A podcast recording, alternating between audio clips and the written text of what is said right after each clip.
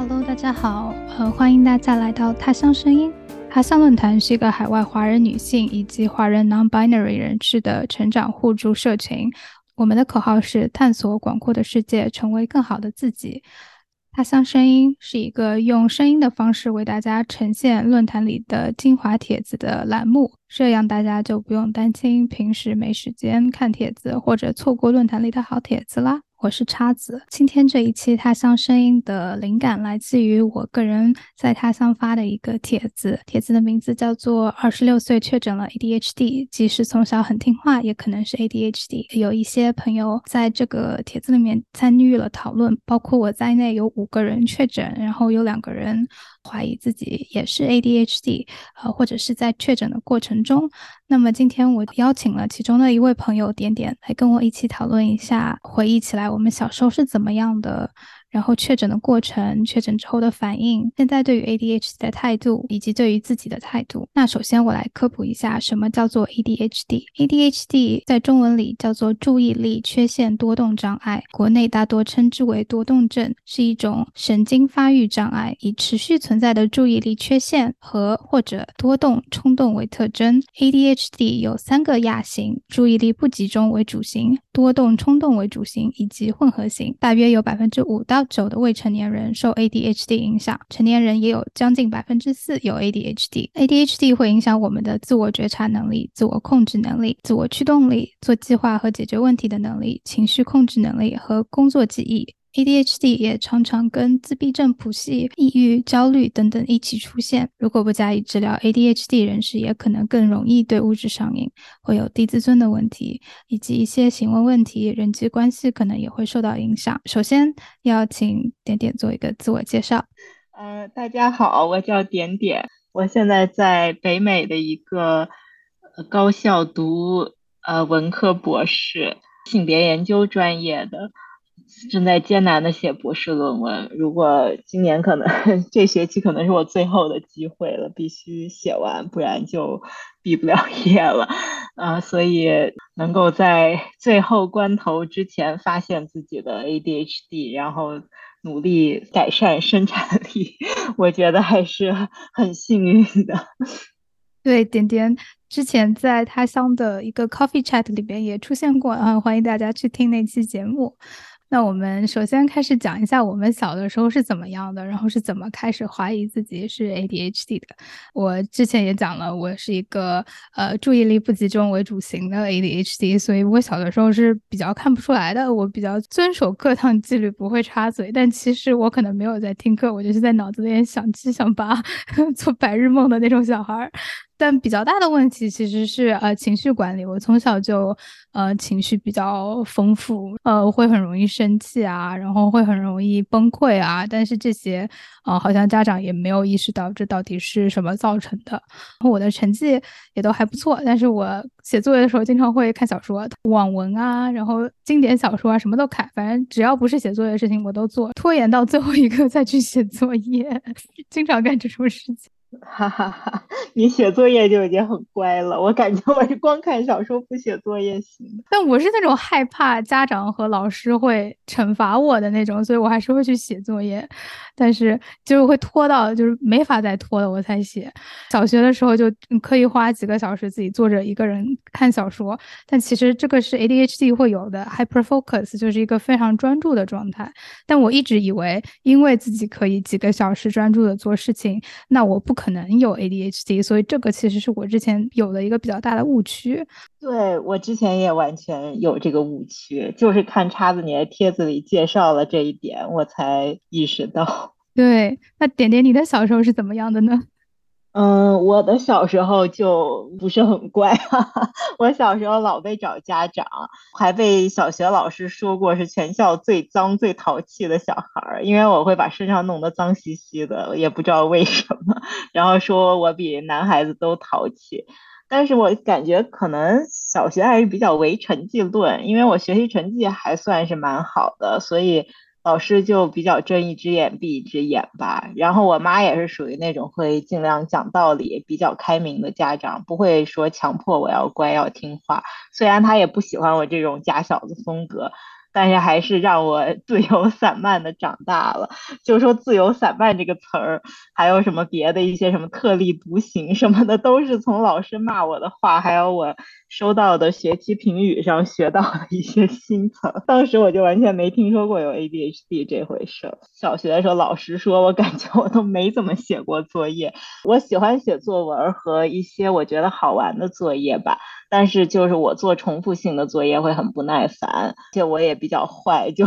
我大部分时候就会早上很早去学校，到教室抄同学的。我的作业就是东抄西抄，可能老师也还是对这种学习好的同学做不做作业比较睁一只眼闭一只眼，就是考试成绩好就得了，就比较唯结果论。但我还是挺爱学习的，就每次新学期的课本发下来。我都会熬夜看完，就是会刷刷要把课本先看完，然后跟你一样，我也是那个 hyper focus，就是看喜欢的书，甚至几天几夜不吃不睡都有。有一次我妈出差，应该有三四天，给我留了一些钱，结果我在家没吃没睡，看完了地摊上买的一个红皮儿还硬皮儿的厚厚的金庸全集。然后我妈留下饭钱，我也私吞了，反正也没吃饭。后来应该买别的去了。那那个时候我也根本不知道什么是 hyper focus，我以为大家也会说什么看书入迷了之类的，就我以为我就是入迷了。他们家长有时候也会说啊，这个小孩入迷了，叫他他都听不见，就是我属于这种我在看书的时候别人叫我我都听不见的。但是我也没想过是 ADHD 吧，那时候根本没有这个概念。我们可能那个时候就会讲说，哦，这个小孩看书看入迷了，或者是看电视看入迷了。我记得很清楚的是，我有一次初中的时候考完试之后，我跟同学借了一个动漫 DVD，然后我真的就是看的不想吃饭，然后我妈当时就说，所以我不让你看动画片，你看你一看就要看入迷。对，真的是是什么看书看片儿这种，我感觉就很容易就会停不下来的状态。我到现在也是不敢随便 开始，因为知道一开始就知道这个。东西结束都不会停下来。对对，我到现在也是不太会知道怎么样像其他人一样，好像哦，我一天就看个一两章啊，或者一天就看个一两集啊，就是这件事情在我身上就没有发生过。我要么不喜欢这个东西，我要喜欢这个东西，我就会一直看下去。嗯，真的就感觉两集很跳，要么就不做，要么就特别专注的。那我们继续来讲高中、大学或者到研究生之后的一些状态吧。那我自己的话，就是我长大之后还是很讨厌复习，我特别特别讨厌复习，所以就导致了我那个时候这都是考试成绩会比日常作业的成绩要差。就这一点，就是我跟大部分 ADHD 人是比较不一样。就大部分 ADHD 人是是不愿意写作业，然后考试成绩很好。我是反的，就是我能写作业，但是 我不喜欢复习，所以我考试成绩差。可能就是因为你写了作业，就可能 ADHD 人都是第一次做某件事的时候做的最好，然后你把第一次给作业了，我是给考试了，对，好有道理哦。大学的时候念了好几个专业，我也找不到自己到底想做什么专业。然后研究生的时候也是靠着用 Chrome 的插件屏蔽了 YouTube 之类的网站，然后才能读完研究生。对于自己的一些签证啊，也能处理得很好，但其实每次跟呃文件还有政府这些东西打交道，都会花费我很大的心力。一切都还其实蛮在控制之中的，但是处理日常琐事会拖延，比如说什么换新眼镜啊，申请信用卡。卡呀，申请旅游签证这些，我就是会拖延。点点，你高中还有大学的时候状态是怎么样的呢？我到高中还是比较懒得写作业，我当时就故意兼任好几科课代表，因为我们高中是那种早读收作业，然后课代表两节课后甚至中午再送去老师办公室就行。然后我上我的课上一般都在抄手上来的作业，所以虽然那个时候作业比小学多了，但是还是不怎么写作业。但其实那个时候我感觉已经。不太可能只靠这种看课本 就考高分了。不写作业的话，反正我成绩还是掉到中游吧，总分可能在全班三分之一到三分之二的地方晃动。高二上学期有段时间。沉迷看电影，因为当时我喜欢的姑娘 爱看电影。然后我那一次高二上学期期末考，我还掉到全年级倒数第六，而且排在我后面五个人都是韩国留学生，所以那一次还是被我妈训了。对，但考试成绩反正起伏也比较大，我的单科成绩都是凭心情和兴趣大起大落，就总分一直都不怎么样。但是我的那个所有单科高中有的语数英、理化生、史地政，如果算上这种单元测验什么的，我每一科都拿过全班第一，也拿过全班倒数第一。就非常的波动，呃，一直到高三都是这样，大家都在疯狂刷题，但我应该一本练习册都没做完过。感觉不刷题对数学成绩影响是最大的。一模我数学才考了四十一分，就你要满分一百五，被数学老师抓到办公室，每天看着我写作业，然后高考才正常了一点。可能因为我高中上的学校还是比较好的学校，虽然成绩中不溜吧，但是水涨船高，我后来上的大学还是比较好的。排名比较靠前的国内大学，然后大学的时候我上的是文科，也是论文之类作业比较多。那个时候我已经发现，像论文这种长期任务，我的时间管理很差了。但也没听说过 ADHD，而且大家都会说啊，大家都会拖延啦，大家都是考试前才复习的嘛。当时也没觉得自己比别人更严重，但其实现在量化的 想来，我是比别人要严重，因为别人可能死线前两周开始赶吧，我一般是死线前两天才开始赶。就是很没有时间概念。刚刚不也说，我小学的时候就喜欢写作文啥的，就是中文写作比较熟练，所以赶中文的文科作业还比较擅长。就是熬一宿就写个四五千字论文，什么都是家常便饭，所以本科也混过去了。然后后来又去香港读研究生，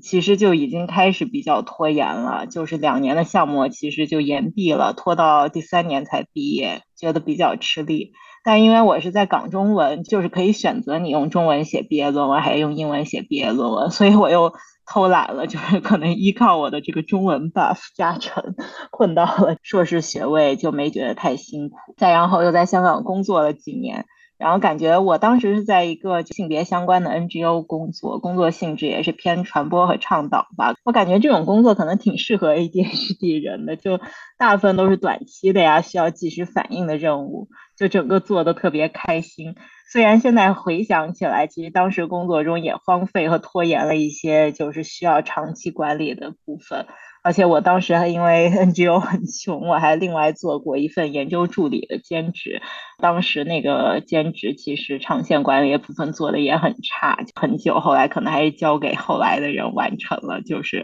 教授也有点郁闷。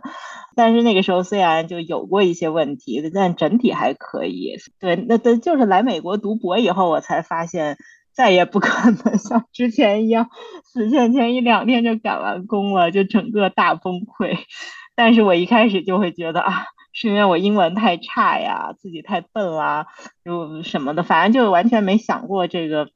跟 ADHD 有关系吧。其实也是到美国以后才第一次听说 ADHD 的。是在一个文章讲这种本科生常常 药物滥用，就是没有 ADHD，但是开那个 ADHD 药来在考试前集中注意力。我当时从这种文章里才第一次知道有 ADHD 这个事儿，但是根本没往自己身上想过。然后就是觉得自己英文不好，不适合读博，太笨，反正就艰难的读了好多年博士，作为一个学渣的感觉。对，其实你刚刚讲了好几个点，我觉得都很好。一个是我们的个死线前一两天才开始做事情，这个确实是一个量化跟其他人的区别。就一个是大家都会拖延，但是我们可能是等到这个事情过一两天、两三天，他要他要收作业了，我们才会想起来，哦，这个事情我们应该开始做了。就我们对于时间的观念会比较不敏感。第二个是，就是你说在美国读书的时候，我当时也有这个过程，就我本科在美国读的时候，但我现在回想的话。那我就不知道说，OK，我当时是因为。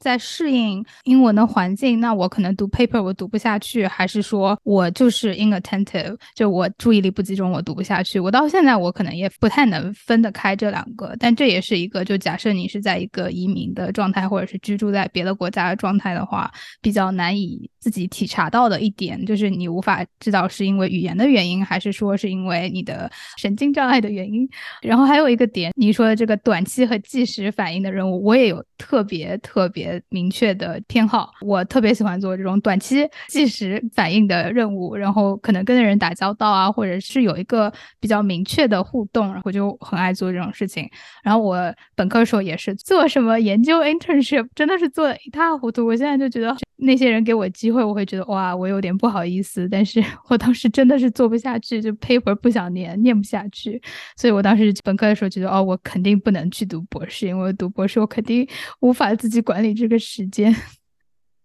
哇，好吧，那你还是比较早意识到要。做什么？我当时就是读的也是研究型硕士，就是有点像一个 mini 博士那种，其实就已经蛮痛苦了。但是因为还是勉强过关了，就是延毕了一年过关了，所以后面这其实我自己也没有很想读博士，就是我本来在 NGO 工作也挺开心的。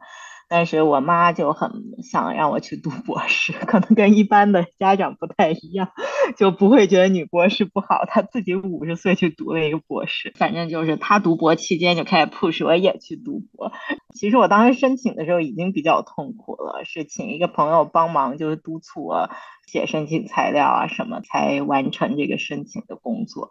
但是读博以后 更加痛苦，真的，我感觉大家不要轻易尝试。对，就比较长线的任务，对于 ADHD 人士来说，这个时间敏感度确实比较难规划和控制。那我们继续聊，就是自己怎么开始怀疑自己是 ADHD 的。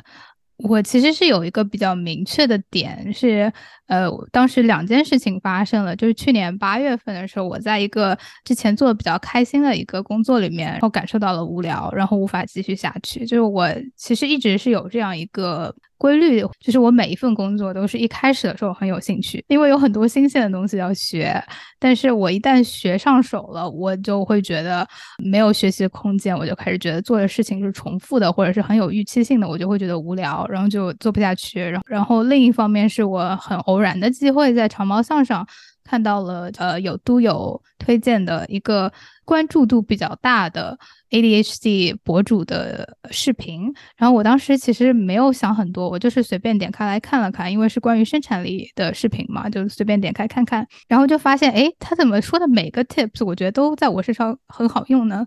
然后我就开始看这个博主的其他的内容，他做了一个播客，然后他有一期播客正好也是采访了一个亚裔女性，然后这个亚裔女性。身上体现出的特征就跟我很像，就是小时候读书的时候没有感觉到有什么问题，但是长大之后，呃，在工作里面大概每两年就会想要换工作，一旦工作出现了可预期性就不想做了，我就意识到哦，我真的自己可能是 ADHD，然后我就去联系心理医师了，是这样一个过程。其实你这么一说，我感觉真的就是很像我的前前女友，她跟我感情特别好，我们俩现在还像家人一样。当然，他从小其实症状比较严重，对，他是从小就确诊了，但是他自己不知道，因为他妈带他去确诊了，但后来可能没怎么跟他说这事，所以他也是最近刚好在做了一些就是 ADHD 相关的工作，然后跟他妈聊起这事，他妈才跟他说，其实你从小就是，他就是像你说的那样，一个工作一旦开始有可预期性了，他马上就会有点失去兴趣，然后跳槽，一年半载就换一个工作，他换了很多工作。但是他其实就是，我觉得也特别的聪明，就是所有工作上手很快啊，做得很好啊。就他一直在我心目中是一个特别聪明、特别能干的人，就是老换工作这一点也是一致的。我其实一直作为一个优点来 take，我就觉得他总是勇于去进行新的挑战。对，其实那个上手快也是因为 ADHD 有一个比较大的特质，就是新鲜的东西我们就会比较感兴趣。我们一旦感兴趣，那我们就会投入进去，可能就会学得很快的。那点点是因为 看了我的帖子，然后才开始怀疑的吗？真的，我刚刚说我这个博士都已经拖延到，虽然文科博士一般都会读挺久，但是其实我们系的它的这种时间要求还比较严格的。其实今年我已经进入第七年，是我最后的机会了，但我时间管理还一直就很失败，也试过各种办法，都很难坚持。我本来就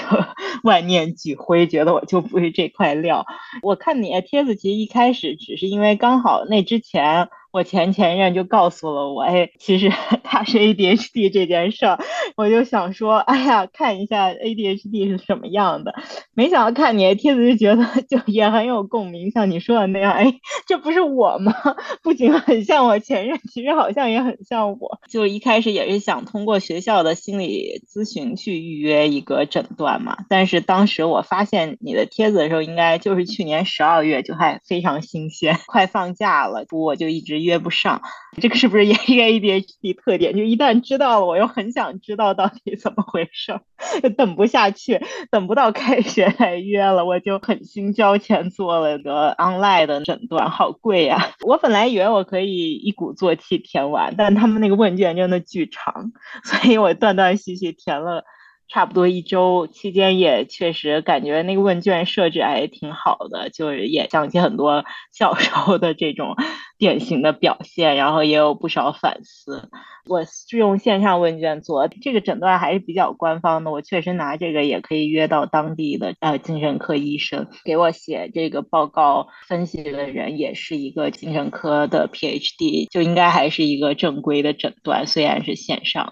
对，那其实我确诊的过程就跟你比较不一样，因为我当时不在学校里面了嘛，所以我就得自己先找啊，家里附近有什么诊断 ADHD 的人，然后我就是在 Psychology Today 这个。网站上面去找，就找，反正就是 specializing ADHD，然后就找了一个 psychiatric nurse，就是心理医学护士，应该这么讲吧。我一开始的想法就是我想用药物治疗，因为我没有做 therapy 的耐心了，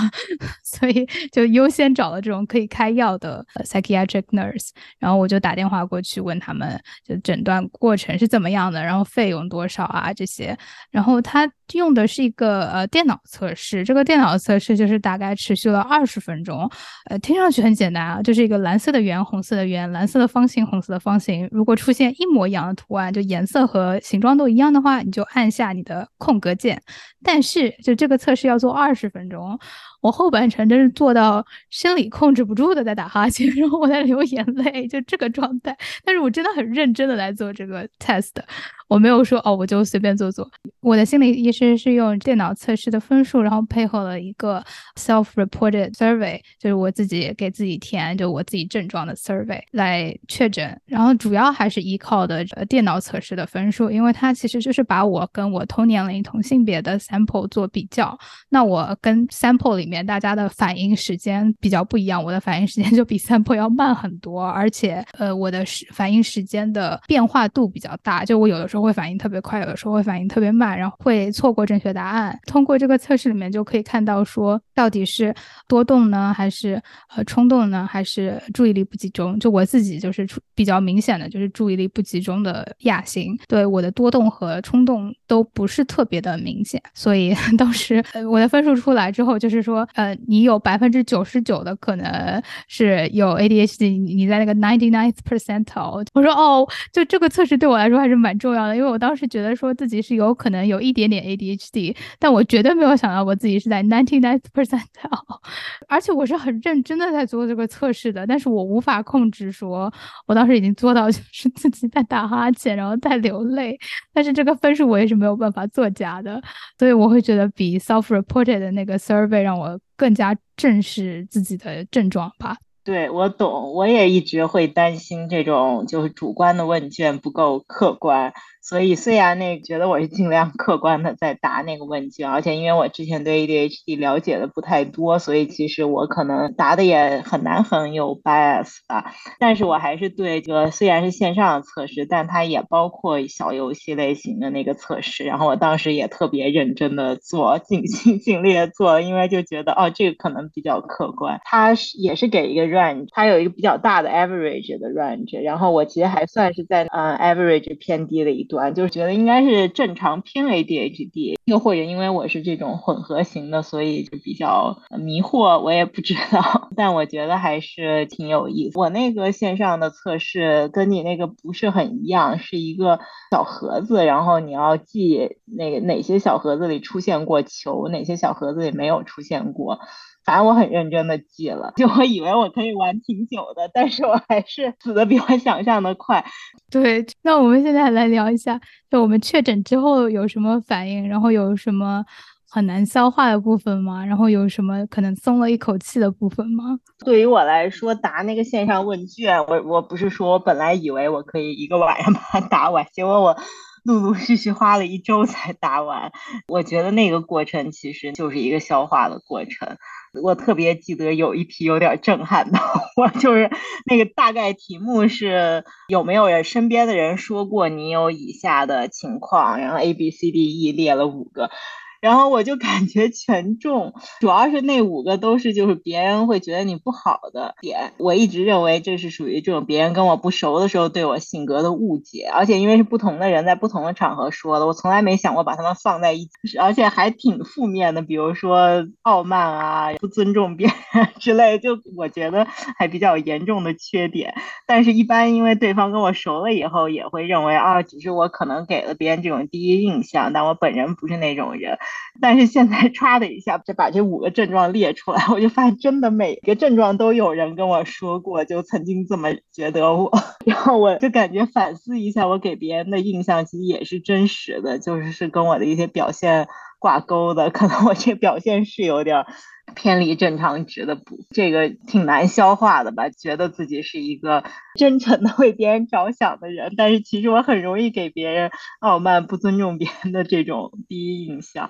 对，就 出现了一个比较大的 惊讶的。对，但这个部分其实也跟松了一口气的部分有关系吧？比如说我 date 在听说我确诊了以后，他就觉得松了一口；包括我前任听说以后，好像也很高兴，因为可能我们之间。的一些误会和争执，其实还是跟这些症状有关的。比如说，他们也会担心我的一些表现，比如说打断他说话呀，或者有的时候情绪比较冲动，这是不是因为我太自我中心，甚至故意不尊重他们之类的？但是如果发现这个其实是一个 ADHD 的症状，可能就不会说去担忧这是我的人品问题。嗯，是这个真的很有趣，因为我自己是在社交里面就非常明显的 masking，会掩盖自己的一些症状，加上我又是那个注意力不集中的那个类型，所以我没有这个打断人家说话的情况。但是我家属对我的描述就是 aloof，就看上去有点冷淡，然后跟人就有距离。我经常在人很多的地方，我就是那种从来不 make eye contact，就喜欢呃在自己的一个小世界里面就这样，OK，大家都不要来打扰。我就这样吧，可能不同的亚型表现出来的社交倾向也比较不一样一些。哦，我其实也能理解你说的那种，就是我想去跟别人交流的时候，就会出现 oversharing，就是说太多，然后说了一些可能 too much information，说了一些别人可能并不想知道的，然后还有就可能会特别话唠，甚至打断别人说话。但是我如果是在就我不是很想社交的场合，比如说去了一个长辈的饭局。啊我也有被长辈说不懂礼貌，因为我就是 整个就自己在想自己的事儿，也不跟他们挨抗，他也不太 看人。没有想到真的有这么多相似之处呢。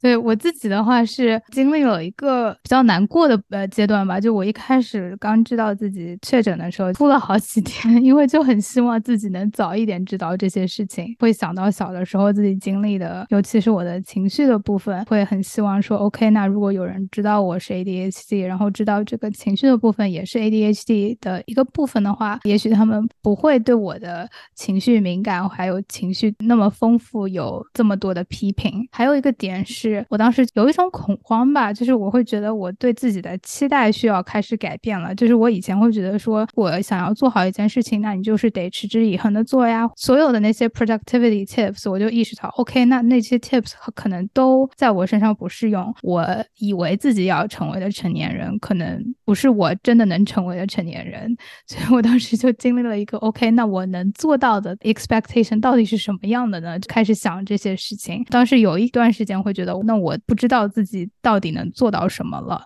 就会有一个这个点比较难消化。但是松了一口气的部分也很多啊，比较能意识到自己的情情绪的起伏，还有状态的起伏，尤其是生产力的起伏。但是自己状态不好的时候，会更愿意放过自己，就说哦，OK，我知道了，这是我的 ADHD 嘛，就放过自己吧。之后我明天也许早上起来我就可以精力充沛的做事情了。因为 ADHD 一个大的特点，呃，没有。一个一致性，今天可能状态很好，明天状态就可能很差。这个小时状态很好，下个小时状态就会很差。对，后来我也有出现过那种很延迟的愤怒，就是觉得世界上这么多人，为什么非得是我要经历这个事情呢？对于命运的愤怒。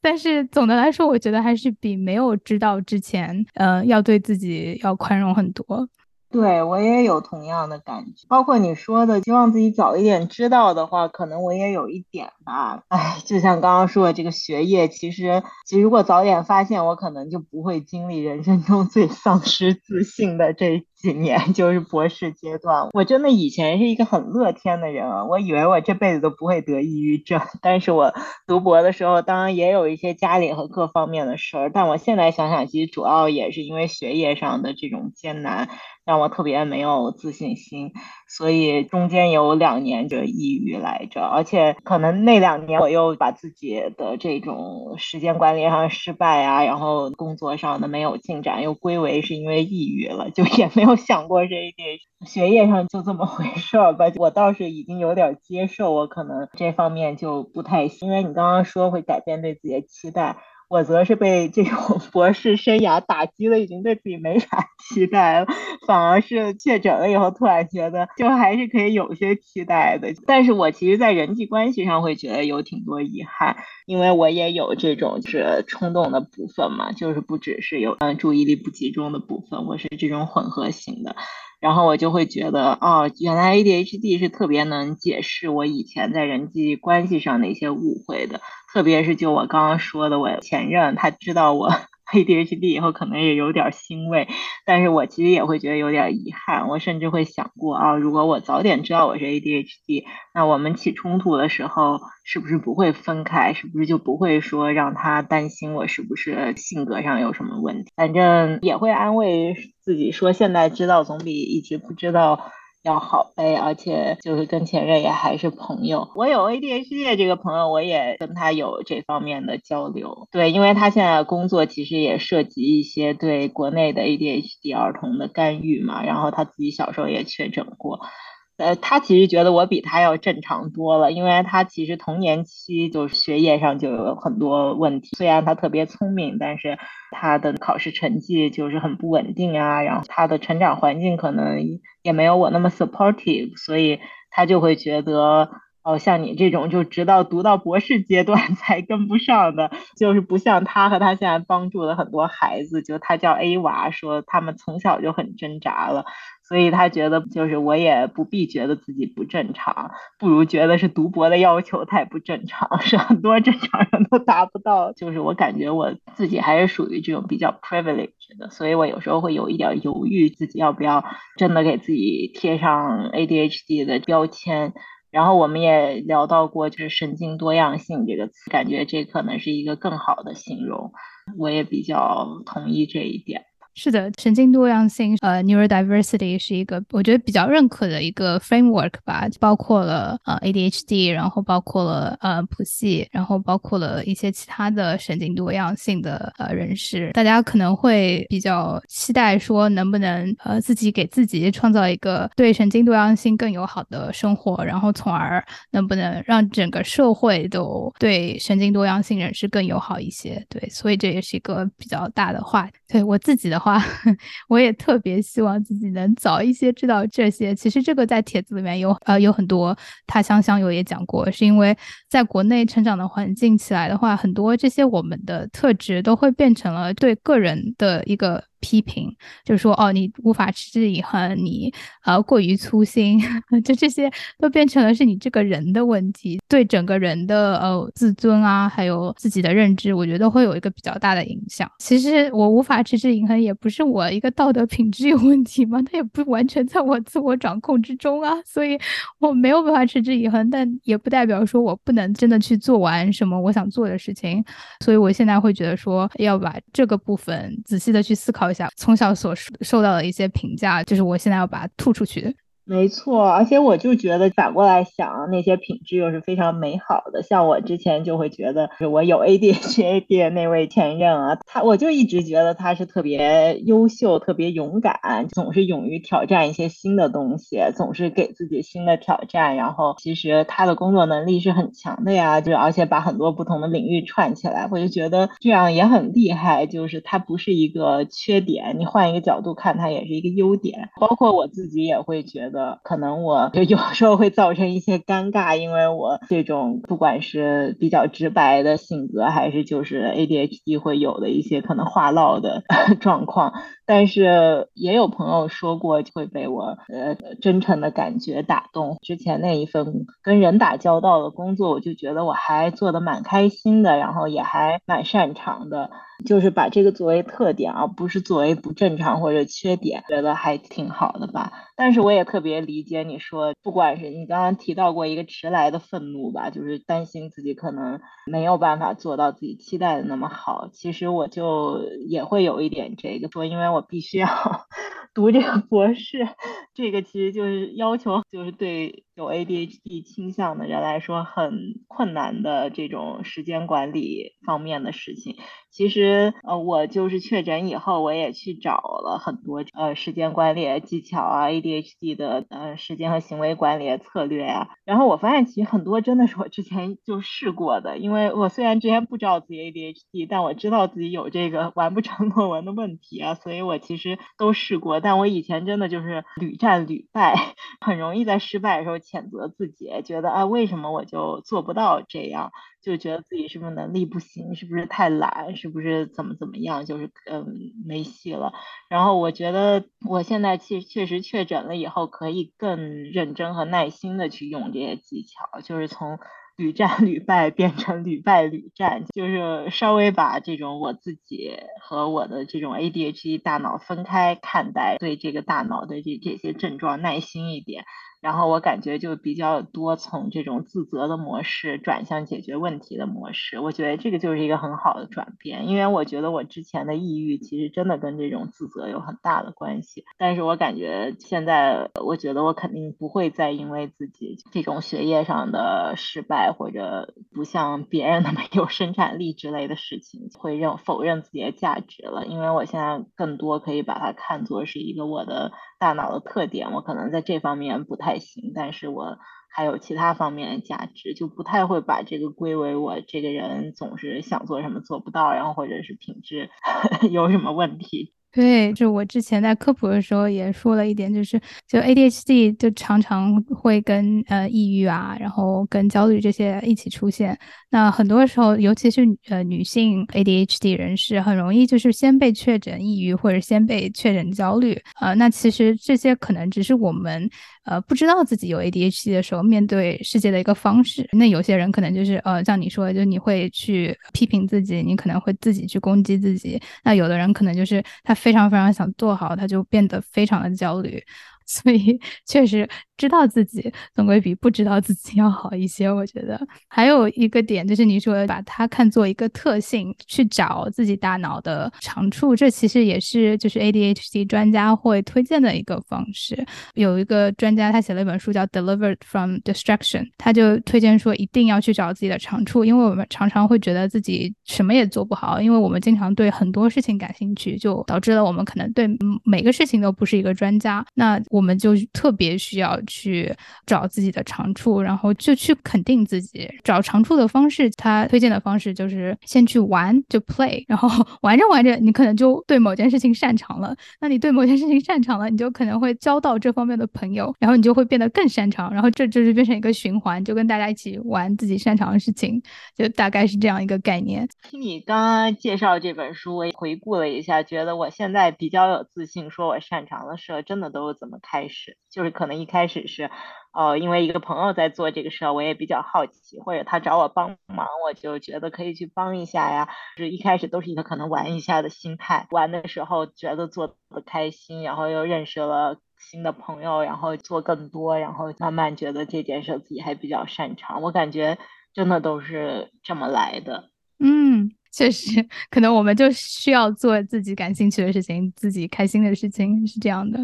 那我自己现在在玩的一件事情，就是我经常会去 Twitter 上面跟 ADHD community hang out，因为 Twitter 上面有一个比较 vibrant、比较有活力的 ADHD community，然后就是有一些博主呀，然后有一些不一定都是博主啦，有很多人就是。普通人，然后他就在分享自己的一些呃生活。那我经常会在这个 community 里面，就呃又被提醒到，可能我今天在感受的某件事情，它是很正常的。呃，有挣扎的，或者是比较难做的一件事情，OK，它也可能是我 ADHD 的特质的一个部分。在这个 community 里面，就会觉得我大家都在这个里面，就就一切都还 OK。因为其实这也是一个比较常出现的点吧，就是如果你一个人在怀疑自己的时候，就会怀疑说 OK 是不是我这一个人的问题，就我这个人有什么 defective 的地方？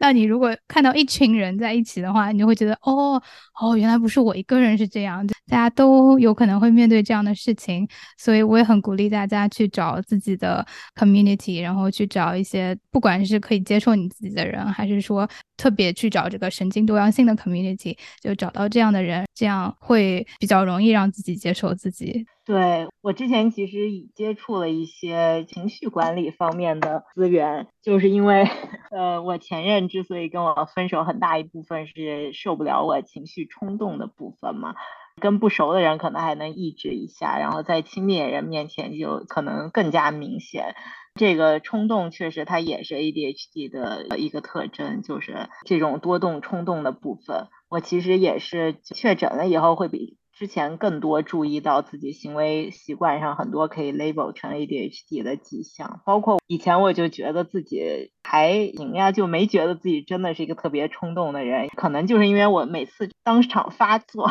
发作完我就忘了这事儿了，就是又不是像一些人一样会一直把一些情绪憋在心里或者记在脑子里，我就是发作完就忘。但我后来就注意到，哦，自己确实其实发作那一下真的还挺。冲动的，然后包括这种话唠啊，什么呃打断别人说话，还有的时候不知不觉就说了太多别人可能并不想听的东西，这些部分我会感觉注意到了，注意到接纳，然后也不是说真的就无完全无法改变，就是我觉得确诊其实它也不是说确诊完就可以放弃了，就是说天生的就不能改变了，我觉得还是。可以改变的，而且改变的时候会对自己更耐心一点。嗯，我反而会觉得更有动力去对那些给别人、给自己带来困扰的这些症状或者部分去积极的寻求改变，然后寻求各种方式的改变，而且方式会更灵活一点。比如说，我以前可能老想逼着自己用上那种时间管理技巧，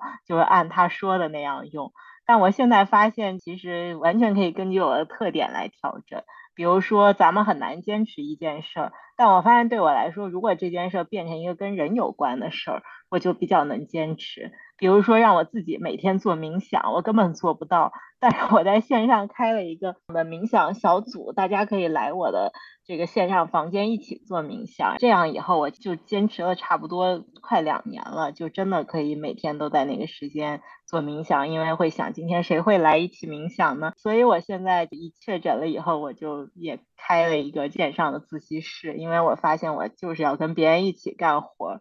就是我自己一个人工作，用上再多的时间管理技巧，还是常常摆烂。但是如果有人跟我一起工作，就会好一点。对，其实你刚刚说的，呃，它叫 body doubling，是一个非常非常好用的 ADHD 的技巧。找一个人跟你一起做这件事情，就是这样的。还有一个点，呃，就是你说的各种各样的时间管理技巧，就我。在 ADHD community 里面学到一个非常大的点，就是要经常轮换不同的方法，而且如果这个方法它对我们没用了之后，不要责怪自己，就换另外一个再用用就可以了嘛。然后你过个三周，你换成原来那个方法，你会觉得，哎，怎么这个方法对我又有用了呢？就是这样子的。对，这个听着很有道理。是的，因为就是一个东西很新鲜的时候，我们就会很有用；它不新鲜了就没用了。这样我突然懂了，我发现就每天写日记是可以，就有点像是对自己每天做了什么有个记录，特别有帮助。但是我的日记模板就是隔一阵子就要换一个，就是我其实没办法用同一个模板。但是我通过常常换模板，还是有坚持写日记这件事儿，我觉得也挺好的。对，你刚刚讲那个换日记的模板，还有你的冥想方式，都让我想到我自己的冥想方式。就是我当时完全不知道自己是 ADHD 嘛，但是 我就得不断的换自己冥想的 technique，冥想的技巧。就是我我得换，就比如说今天我要做什么呼吸冥想，明天我要做什么身体冥想，然后就我得一直换，然后我才能让我自己坚持下去。所以可能经常轮换不同的方法，就是一个 ADHD 人士必须要使用的办法。法吧，然后你说的那个情绪的点，我也很有感受，因为我虽然不是那个冲动型的，但是我情绪其实是非常非常强烈的。我小的时候不是会有一篇文章叫什么“不要为了倒掉的牛奶而哭泣”，我从小就不能理解这篇文章，就是为什么不能哭呢？既然牛奶倒掉了，我觉得很生气，为什么我不能哭呢？所以我就是这种，呃，就比较难以接受一些挫折，然后比较难以接受生活中发生这种小小的意外啊。我现在就会比较宽容了自己了，就 OK，我就知道了，我我就会跟我家属说，我说我现在很饿，然后我现在又觉得很冷，所以我的情绪已经非常不好了，所以我们得解决这个问题。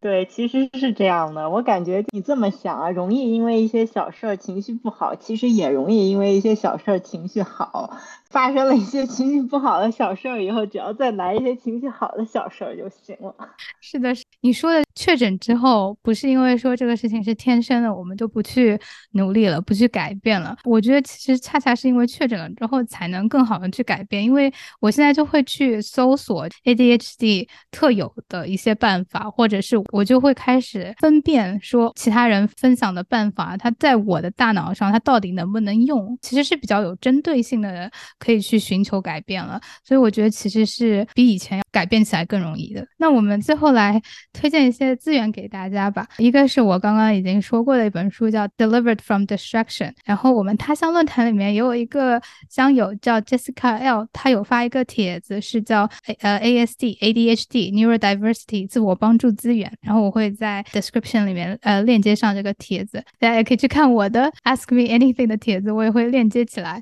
还有一个很好的。YouTube playlist 我也会链接起来，也是一个 ADHD 的研究专家 Dr. Barkley，他有一个 ADHD Thirty Ideas You Need to Know，然后就确实讲的非常好，而且不知道网上哪一个非常有天使心的人，他把一个特别长的视频就是 break down 成我们能看完的一个一个的点，每个视频可能只有十分钟都不到，所以就很轻松的可以看掉。对，还有一些 podcast 我也会在 description 里面列出来。呃，点点有什么想推荐的资源吗？就像我说的，我其实确诊以后，其实就就有点松了一口气。搜了一些资源以后，感觉就是跟自己以前用的也差不多。就像你说的，只要根据自己的状况更定制的用就行了。可能比较特别的一点就是，我其实也还没有寻求药物，因为一方面就是感觉可能药物对我这种。就混合型的帮助会稍微小一点儿，呃，另外就是我也有点担心，因为我现在真的是最后的机会了，